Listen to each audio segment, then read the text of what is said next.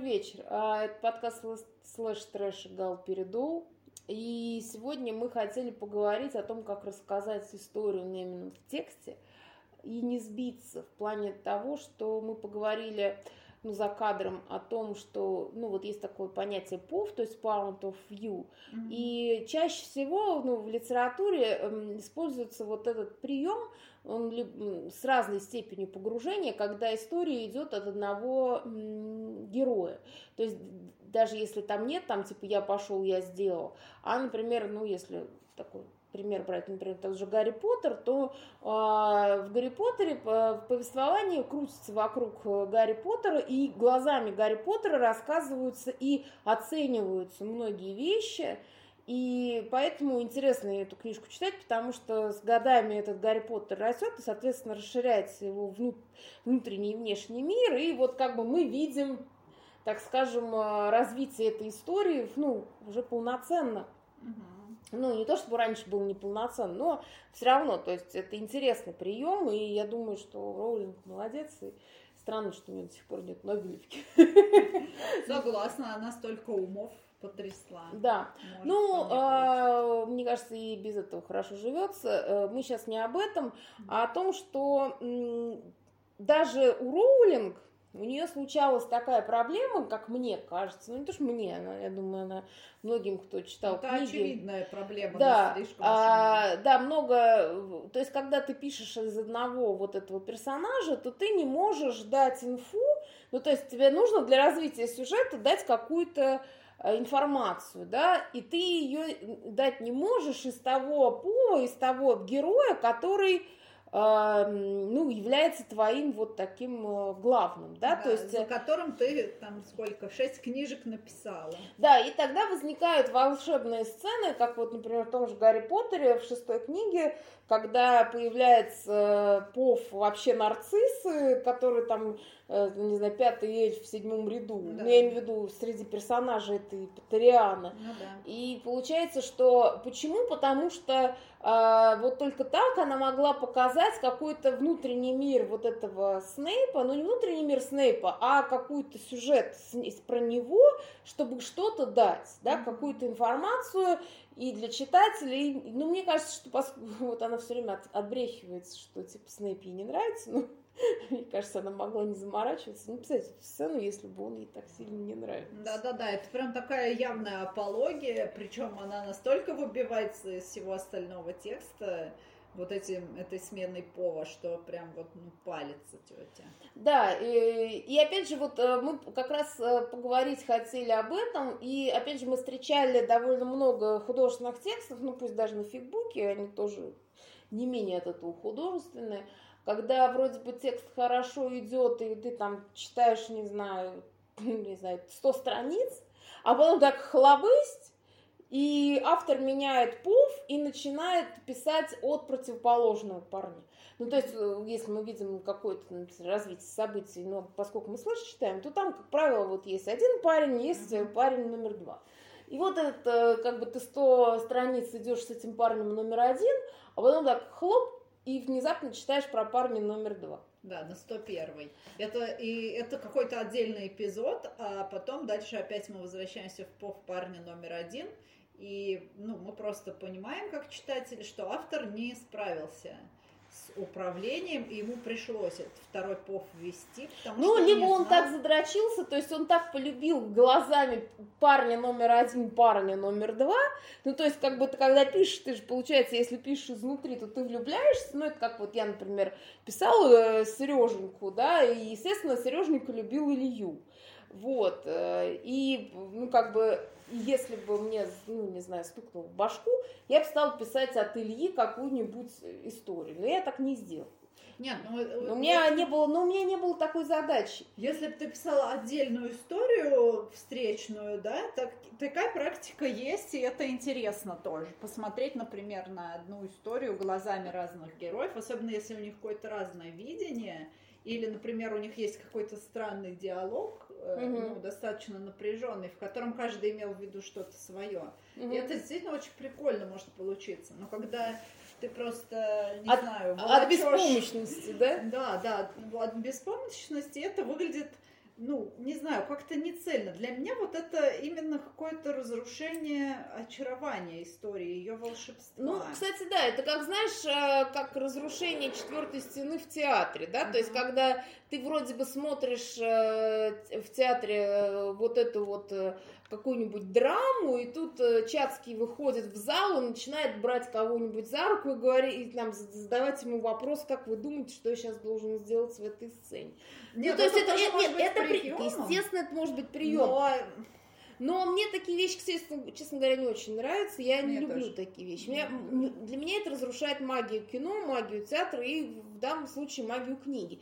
И опять же, если... Э, и мне кажется, здесь вот важно... Ну, мы с тобой как-то говорили об этом, конечно. Ну, в, в, здесь важно как бы понимать, о чё, о, целиком свою историю видеть и понимать, сколько тебе нужно вот этих вот по, по, по повов, да, то есть uh-huh. этих э, point of view, чтобы э, рассказать эту историю. Да, сколько героев у тебя разделят между собой твою речь и будут что-то там, ну, доносить до читателя.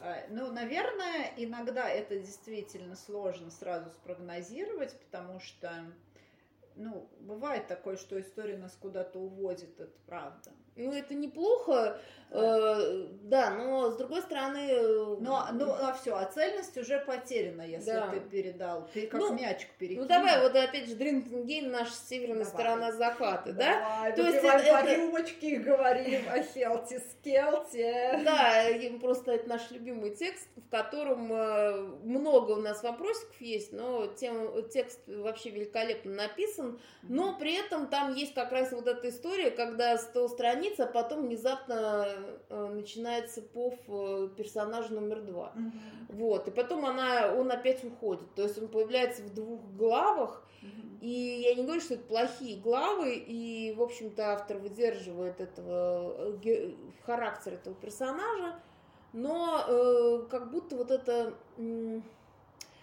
ну, очарование исчезает в каком-то смысле, потому что ты когда э, смотришь э, геро... глазами героя, вот этого Белова, например, да, который в, в северной стороне закат, он э, вот этот юный, как его фамилия? Фишер. Фишер, он для тебя вот такая загадка. Ну, да. Он такая, как бы, знаешь, незнакомка. Да, да, да. Э, такая, как бы... А когда ты погружаешься внезапно там на 101 странице в его пов, он не то чтобы перестает быть для тебя интересным, но для тебя перестает, э, ну, как бы он быть э, вот таким ну да, чем, исчез... чем-то загадочным, да? Исчезает вот эта лакуна, которая есть между Пигмалионом и Галатеей. Ну, да. То есть Фишер был до этого создан, понятно, что он создан автором, но он был создан автором через призму вот этого влюбленного, одержимого немного нездорового, своей нездоровой страстью, э, Белова, да, а потом он просто, Фишер начинает говорить своим голосом, и это, ну, это правда разрушает магию. Ну, это да, опять же, вот мы сегодня как раз с тобой посмотрели кино, которое называется «Лет 85», кстати, всем рекламирую его, Франсуа Озон снял. И там, кстати, тоже повто одного персонажа. И, и как бы вот этот взгляд на, ну, на любовь, типа, его первую, а, с, одна, с одного ракурса дан, и хотя там периодически как будто авторский голос прорывается, но это все равно не настолько выбивает, как если бы, вот знаешь, камера ходила сначала за этим персонажем, потом за этим персонажем. Это была бы вообще другая история, по-другому рассказана.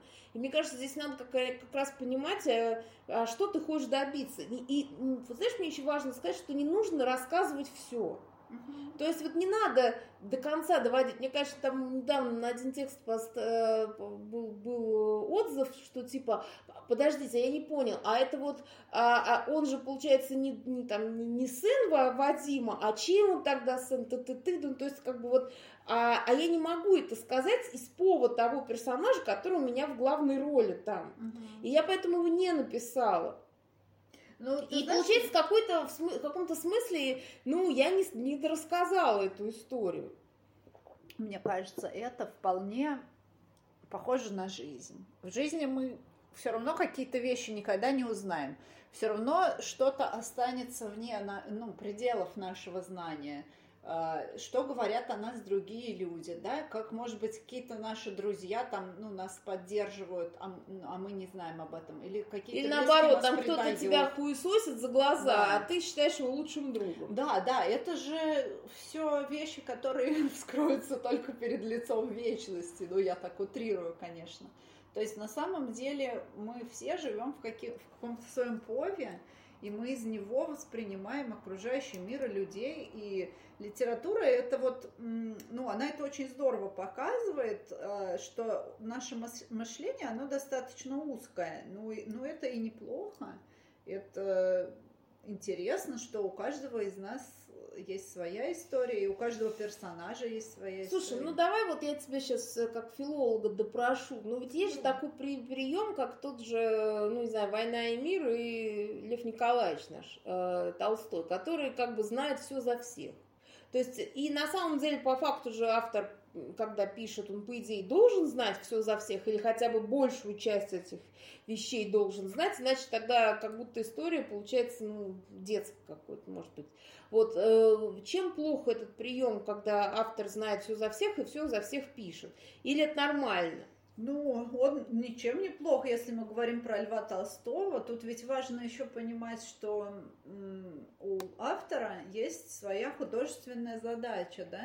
И у Льва Толстого она достаточно эпичная. Ну да, объемная прям. Да, он берет, э, у него же есть своя философия, да, ему интересно вообще постичь, э, ну, постичь мир, э, постичь его устройство, как в нем существуют разные люди, как, какое предназначение у людей, да? Если вот, ну, он берет вот эту задачу, то, соответственно, он берет разных людей и смотрит, что и как у них происходит. И это задано изначально его координатами. То есть он не собирался сразу, допустим, а, вести только линию Наташи Ростовой. Линия Наташи Ростовой – это только одна из линий. Кстати, по-моему, там Наташи и нету повов-то особо. Я не помню. А, нет, есть, есть у нее несколько повов. Да, это знаменитая сцена на балу, когда да. она впервые приехала и ждет, что ее пригласят танцевать, волнуется. Э, есть, да. Но у него там есть несколько героев, которых он выбирает своими агентами. И они будут э, ну, какие-то разные взгляды, во-первых, демонстрировать, да, а во-вторых, они будут меняться, то есть э, там будут их арки. И ну, автор, который вот такую задачу выбрал, э, он как раз хочет, ну, как бы создать в своем произведении такую модель э, вот этого большого мира. Mm-hmm. Ну, то есть он такой полотно ткет. Да, да, понятно, что он не реконструирует жизнь, это вот это такие проекции культуры, да, нашей. Mm-hmm. Вот он берет русскую культуру, он включает туда э, там и Францию, естественно, потому что это война с Францией.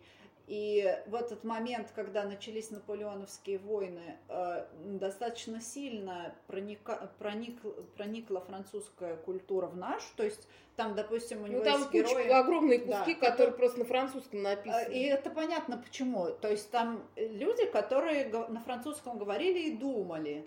Э, они были так воспитаны, это была часть их культурного воспитания, то есть нельзя написать про начало XIX века, выкинув французский язык. Французская культура очень сильно влияла на русскую в тот момент, на именно культуру высших слоев. Да? Понятно, что была еще народная культура, он ее тоже вводит. Он ее вводит с помощью персонажей, он вводит ее с помощью жанров каких-то, да, то есть вот у него это действительно полотно, и это его задача авторская.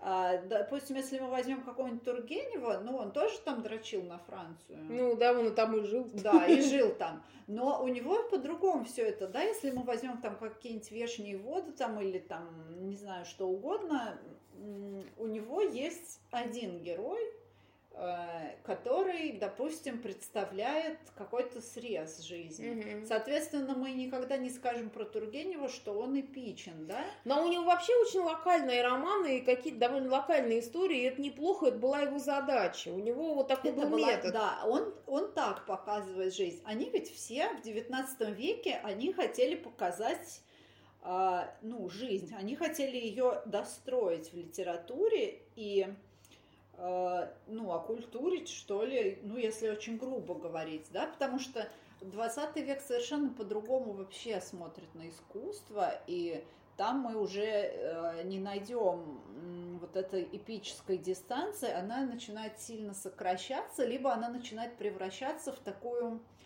а, дистанцию эпическую без, без дуршлага, да, то есть а, туда поп- начинает попадать все абсолютно, как вот коллажи, да, которые делали там, ну, у Малевича есть, когда он просто клеит куски газеты в Ну да.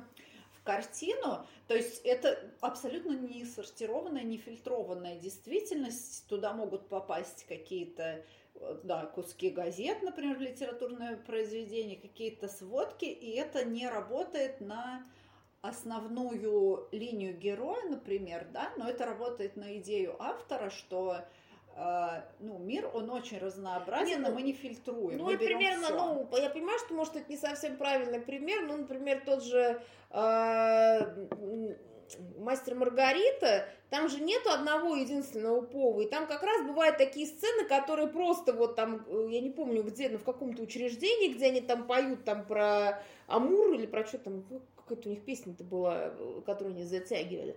Вот. И то есть, э, и вот это действительно, то есть для, для чего это? А Для того, чтобы показать, собственно, вот эту э, действительность, которая была очень разная, местами очень сумбурная и непонятная, и, и все это вместе действительно как бы с художественным ну, приемами, вот этими художественными, они как бы работали на идею и на фабулу этого произведения. Не, ну Булгаков-то предусмотрел все эти штуки. Естественно, я не не. Не, я не говорю, что это плохо, опять же, но это как бы то- Не-не. тоже хороший пример. Да, это пример такой, как и у, у Толстого, в принципе. То есть у него автор рассылает много своих агентов, то есть он приводит вот эту шайку-лейку в Москву и сталкивает их с москвичами, Да. с типичными представителями там номенклатуры, с э, типичными представителями культуры, теми, кто сейчас у руля стоит. Плюс есть э, пов там Маргариты, да, Мгм. есть роман мастера, и Булгакову... Есть Иван Бездомный. Да, Бул- а Булгаков, при, ну, он продумал это все. И поэтому он не парится, как ему быть. Э, Когда ему надо, он привлекает ну, разные голоса. А если, допустим, мы возьмем там эти записки, да, эм, которые вот, ну, врач там. А, записки на манжет? Не, на не, не, я поняла. Мне почему-то тоже вспомнилось на манжетах. Вот, там совершенно конкретно все. Там Записки есть... юного врача, что Да, по-моему? Да, там есть сознание вот этого врача, который попадает в, ну, в реальный мир, в котором, значит, происходят какие-то дикие вещи, и, ну, он сталкивается с явлениями такой современной ему действительности, где совершенно там темные люди э, не понимают, что с ними происходит, они там приходят больные, там чуть ли не сифилисом. Да, там с сифилисом приходит, Да. говорит, у меня горло болит, Да, что да, ты мне да. даешь там. Нет, а он такой весь э, продукт э, столичного просвещения Ну и да. сталкивается с этой вот ужасной реальностью. Да, и у него там как бы свой поф, и Булгаков прекрасно это все показывает. Вот разрыв этот между э, ну, его сознанием и э, тем, что он на практике готов применять, да, чему он научился, но он это не может применить в полной мере, потому что, ну, просто как бы его пациенты, они существуют в совершенно каком-то своем ином мире, и они не будут там лечиться от сифилиса, потому что у них болит горло. Им как бы пофигу, что он им сифилис диагностировал. У них совершенно тоже узкий, узкий взгляд на мир, и, ну, и, но этот взгляд для них важнее, чем его какие-то там слова, хотя он и доктор. То есть у них свое представление о том, каким должен быть доктор. Типа, если у меня болит горло, лечи, вот, лечи мои симптомы. А не то, что там у тебя на самом деле там какая-то стадия сифилиса, и тебе нужно лечить вообще от другого. Э, соответственно, это все к чему мы говорим? К тому, что... К тому, что бывает, э, то есть у одного и того же автора бывают разные приемы для разных э, произведений. Это ну, нормально. Ну, да. ну и, и опять же, вот эта зрелость авторов, да, то есть мы же как бы для чего еще этот подкаст записан? Не для того, чтобы Булгакова научить родину любить, а для того, чтобы, ну, как бы показать, что бывают разные приемы, и вот для людей, которые пишут там свои тексты там, для фигбука, для литнета, для литреса, как это работает или не работает. Потому что довольно часто бывает так, что автор, он как бы у него есть какая-то фабула в башке, как будто, mm-hmm. а когда он начинает ее писать, он сталкивается с тем, что он не может ее рассказать э, от имени одного персонажа, начинает рассказывать от имени другого, потом вообще появляется какой-то там третий чувак, который мимо проходил и увидел их вдвоем. И, ну, то есть это вот такая какая-то история. Да, да, да. Ой, вот это вот я больше всего не люблю, э, когда, значит, типа, а сейчас посмотрим на это со стороны, там, от лица какого-нибудь реально чувака мимо крокодила, вот это так пошло выглядит, это просто невозможно читать. Причем даже автор может очень неплохо, ну, как бы это все Слова в приложении складывать. Да, да, да, то есть у него может быть неплохой стиль, вот это вот сама пошлость, что Ой, нет, я прям это вообще ненавижу. Слушай, ну ты знаешь, мне кажется, что это еще, опять же, про наш любимый с тобой автор дрочит. В том плане, что, конечно, мы там все за дрочку обеими руками, как ужасно не звучало. Но, блин, э, мне кажется, что когда ты пишешь все-таки текст художественный, ты немножко должен выныриваться из своих этих розовых меч. Ты, может быть, ты, конечно, смотришь на а, ну, этих персонажей там глазами мимо крокодила, но стоит об этом а, писать, э, ну, как бы по-другому, да, то ну, есть да. Прям, э, то есть использовать, то есть мне вообще как бы кажется, что использование минимальных э, средств лучше, чем, э, вот знаешь, вот это я надену все лучшее сразу, да, вот, и Поэтому вот этот э, пов, который просто автор кидает там то в одного, то в другого, и э, все это рассыпается, если в этом нет никакой задумки, а это всегда видно, когда в этом нет никакой задумки, а просто автор беспомощно это все делает, э, то это, ну, нехорошо. Это просто, ну, показывает э, что человек зашел в тупик, либо он просто не знает, что делать. И тем более, что, опять же, да, в очередной раз мы там давай дадим совет Рублем, который, очевидно, нуждается в совет. Да, вот. ждет наш подкаст. Да-да-да. То есть, что, опять же, вот я думаю, а почему она выбрала вот эту форму с повом нарцисса вот в первой или там, а во второй главе э, принцип полукровки. Ведь по большому счету вот эту сцену можно было дать э, хоть в Дума сбросе там, да, то есть... Ну да, у нее у него же, у него же были как раз сцены, где он там нырял все время в Думасброс, э, в седьмой книге, правда, может, она до этого додумалась только до седьмой книги, вот, и э, там он путешествовал там вместе с Ридлом, вместе с Дамблдором и так далее. Ну да, возможно, ее поджимало время, возможно, ей было лень думать, как ей э, вот эту историю рассказать э, для Гарри каким-то другим способом. Но вообще, на самом деле, если честно, э, ну, кроме как апологию резкую Снейпа, я вот, ну, я не вижу. Ну, по большому счету, вот знаешь, я так думаю, что эта сцена была, вот если ее вырезать, то на самом деле шестая книга не то чтобы не пострадала, Понятное дело, что пострадали бы фанаты, которые дрочат в обе руки на Северуса Снейпа, да, mm-hmm. и Алана Рикмана покойного. Mm-hmm. А, но в целом эта сцена, она по большому счету ничего не дает, кроме небольшого раскрытия, а, ну, как не знаю, образов Белатрикс э, и э, Снейпа. Угу. Вот, то есть она что дает? Ну, то есть вот я просто вспоминаю эту фили, шестую книгу, она прям самая тонкая, по-моему, из всех них, ну, если я ничего не путаю. А, во-вторых, то есть там что? Там есть, э, что типа мы узнаем, что Снейп дал обещание э, храни, э, хранить Драка и, и, помочь, и помочь ему. Угу. Но как бы, если бы мы этого не знали, то что бы рассыпалось все остальное, то есть э, что бы произошло? Вот. Ну, по, по большому счету ничего бы не произошло, просто она могла как-то перераспределить эту нагрузку и Дамблдор мог, например, какими-то намеками сам все это сказать Гарри, потому что у них со Снейпом была договоренность. Ну да, а, тем а более, что- Дамблдор это вот у нас Пов Гарри, но Дамблдор для него авторитетен. То есть, если, допустим, Снейпу она бы не могла делегировать, да, какое-то объяснение с Гарри, потому что Гарри ему не доверяет, то Дамблдору он доверяет, э, ну, очень сильно, особенно учитывая, какой она юст между ними сделала в пятой книге, когда он от него бегал просто. Ага. И в конце они там, ну, блин, я уже хотела просто кричать «Ебитесь!» Слушай, ну тебя везде ебитесь. Нет, ну это было прям, это было хорошее напряжение, очень профессионально сделанное, где после, ну, нескольких лет очень доверительного общения между ними... Ну, не то, что Дамблдор- доверительного, в одну сторону, конечно, доверительного. Нет, ну Дамблдор его как бы... Не, но он его всегда выделял, он как бы как всегда к нему обращался, э, ну как бы старался быть его конфидентом. Да, тут, значит, он его игнорил целую книжку, и э, в, в финале, ну, он, он признал свою ошибку. Мгм. Этот старпер Дамблдор, который, типа, вообще неуязвимый, он, значит, сказал, да, я тебе сделал больно, и это была моя ошибка, я не должен был от тебя бегать. И, ну, после этого, знаешь, это просто, ну, признание в любви. И в шестой книге мы бы уже поверили любой там мульке от Дамблдора, которую он сказал бы Гарри.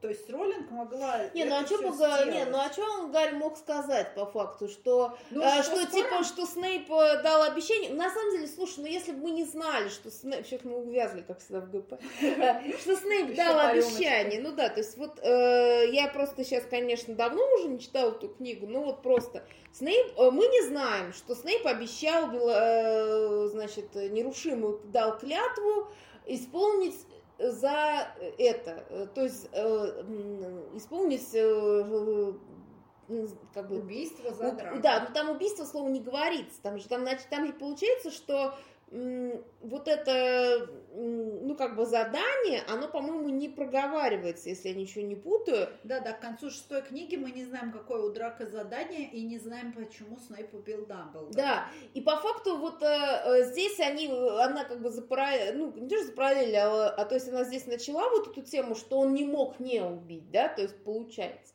Но с другой стороны, а почему, ну, то есть если убрать эту всю сцену, то э, у нас такие же вопросы возникают. а- Абсолютно, да. Она нам ничего не дала, но она... она не дала нам ничего, кроме любви э, к, к Снейпу и э, к тому, что Роулинг не отмажется от того, что она все-таки немножко потрачивала на Снейпа.